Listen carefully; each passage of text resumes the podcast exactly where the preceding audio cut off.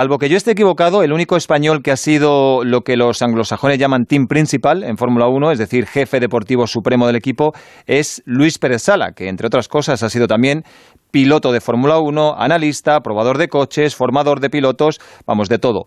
Hola Luis, buenas tardes. Hola, buenas tardes a todos. Tú fuiste team principal en HRT, el, fugaz proyecto español, que es lo que coloquialmente se conoce como el, jefazo, y como gran jefe y conocedor de la Fórmula 1 desde el volante y desde el muro, eh, ¿realmente en un equipo de Fórmula 1 existe un número uno y un número dos eh, de forma clara? Bueno, normalmente lo que suele pasar es que tú, intentas darle todo lo mejor a los dos pilotos.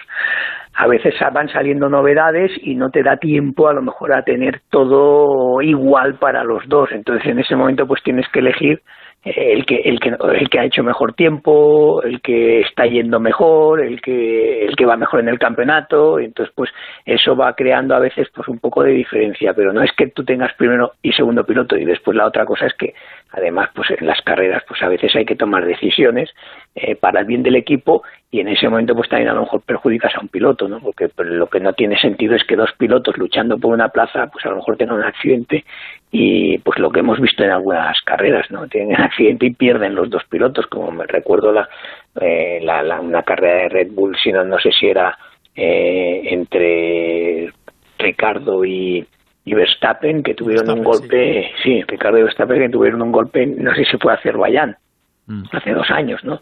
Claro, eso es una eso es muy grave para un equipo. Entonces tienes que intentar evitar estas cosas. Al final tienes que trabajar por el bien del equipo, que en el fondo al final sigue siendo el bien de los dos pilotos.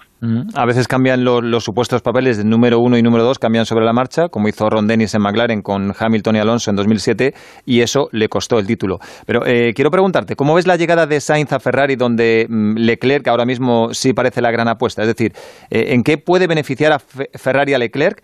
Eh, porque el material se supone que va a ser el mismo para ambos. Mm, tal vez en la estrategia, en algún momento puntual. Hombre, yo primero veo muy ilusionante la llegada de Carlos a Ferrari.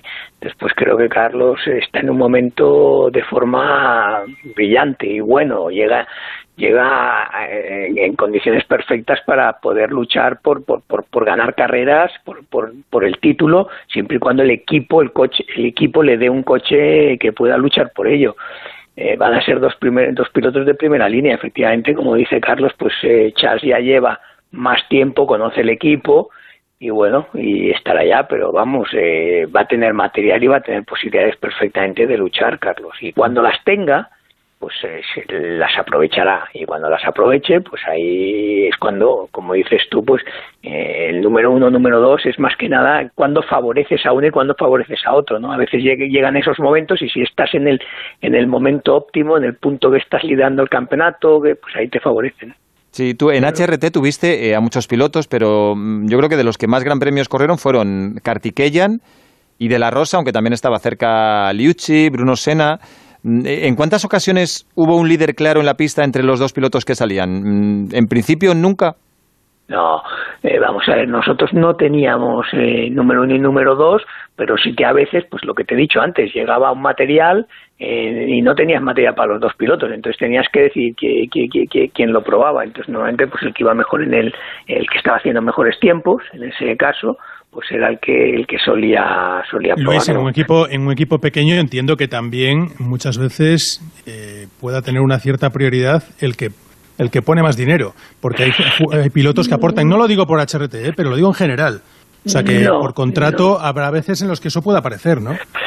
No, vamos a ver, hay a veces eh, que puede aparecer, a lo mejor eh, campeón del mundo, eh, ya tienes una consolidación total y entonces pues pues pues a lo mejor resulta que fuerzas a que a que a que seas piloto número uno, pero incluso así, incluso así llegan momentos y eso quiere decir que eso quiere decir que si eres piloto número uno, pues en teoría, sobre todo al principio del campeonato, pues tienes esas ventajas ¿sabes? Pero si después del campeonato el otro te va superando, pues eh, automáticamente te quedas en piloto número dos, aunque, aunque tu contrato lo ponga, o sea, porque las cosas, claro, o sea que eso es impepinable, ¿no? Luis, todos dicen que Carlos va a dar mucha guerra a Leclerc, mm, pilotos y expilotos, recuerdo a Baton, que hace poco dijo que había sido una mala decisión por parte de Ferrari, sobre todo si quería tener un buen ambiente en el equipo, porque Carlos Sainz no sabe ser segundo y, tiene el ADN ganador que, tiene su padre. Pero, mm, ¿tú crees que puede superar incluso en el primer año a Leclerc o eso va a ser complicado? Hombre, lo puede superar, claro, pero yo no estoy nada, de acuerdo con lo que dice Baton. Yo creo que es muy acertado lo que ha hecho Ferrari. Claro, no, pero era, era, era un elogio, o sea, era que si quería crear buen ambiente, que Carlos no es el piloto adecuado porque va a luchar eh, de tú a tú con Leclerc. O sea, mm. eh, era una crítica a Ferrari, pero realmente era un elogio a Carlos. Pero yo no sé si Luis está de acuerdo. Eh, Luis, o sea, yo he visto a Carlos, hemos visto a Carlos con Verstappen, hemos visto a Carlos ahora con Norris, que son pilotos jóvenes también, con ganas de luchar.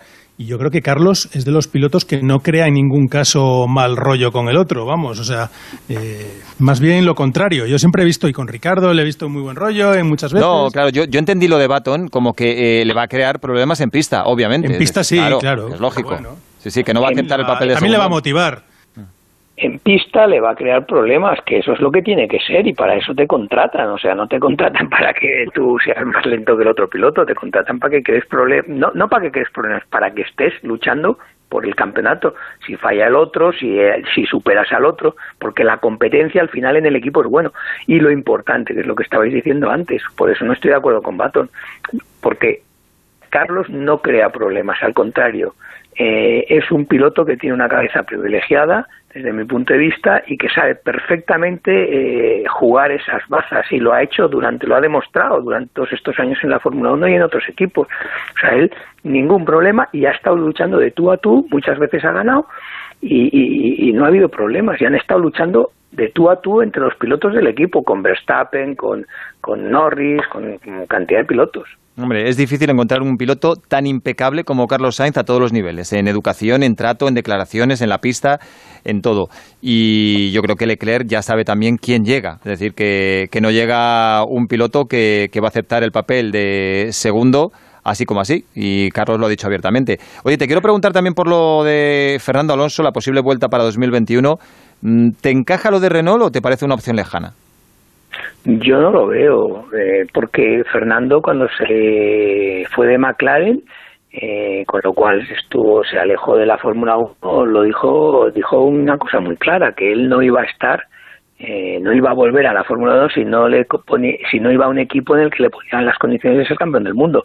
Entonces, Renault en este momento no es un equipo para ser campeón del mundo. Que él que le estén prometiendo que sepa, que conozca a la gente, que estén fichando ingenieros eh, para crear un equipo, como en su momento pues pasó con Schumacher cuando fue a Ferrari o con Hamilton cuando ha ido a, Mercedes, eh, que te ponen las condiciones y que, y que, vas a poder crear ese equipo y que, y que él conoce a la gente y que a lo mejor en, uno o dos años puedan ser campeones del mundo, eh, pues a lo mejor te podría convencer, pero, pero, pero por mí yo no lo veo. Sí, pero Fernando está a punto de cumplir, lo va a hacer unos días, 39 años, y yo creo que no está para embarcarse ya en un proyecto a, medio o largo plazo. Por eso yo estoy en tu línea desde hace varias semanas. Una cosa es que Renault quiera a Fernando y otra cosa es que Fernando quiera volver a Renault, porque ahora mismo eh, Renault no está para ganar ni siquiera para luchar por el podio, con lo cual me parece una opción realmente lejana. ¿Para este 2020 apuestas por Hamilton o puede haber sorpresa? Bueno, yo creo que puede haber sorpresa más que nada porque como el campeonato se nos está quedando como, como eh, pequeñito, porque con solo ocho carreras de momento y después algunas más que habrá y tal, eh, puede haber sorpresa porque se han estado todo este invierno, veremos con el COVID quién ha trabajado mejor, eh, hay muchas incógnitas, pero bueno, sí que es verdad que parte como favorito. Luis Pérez Sala, un placer como siempre, mil gracias. Gracias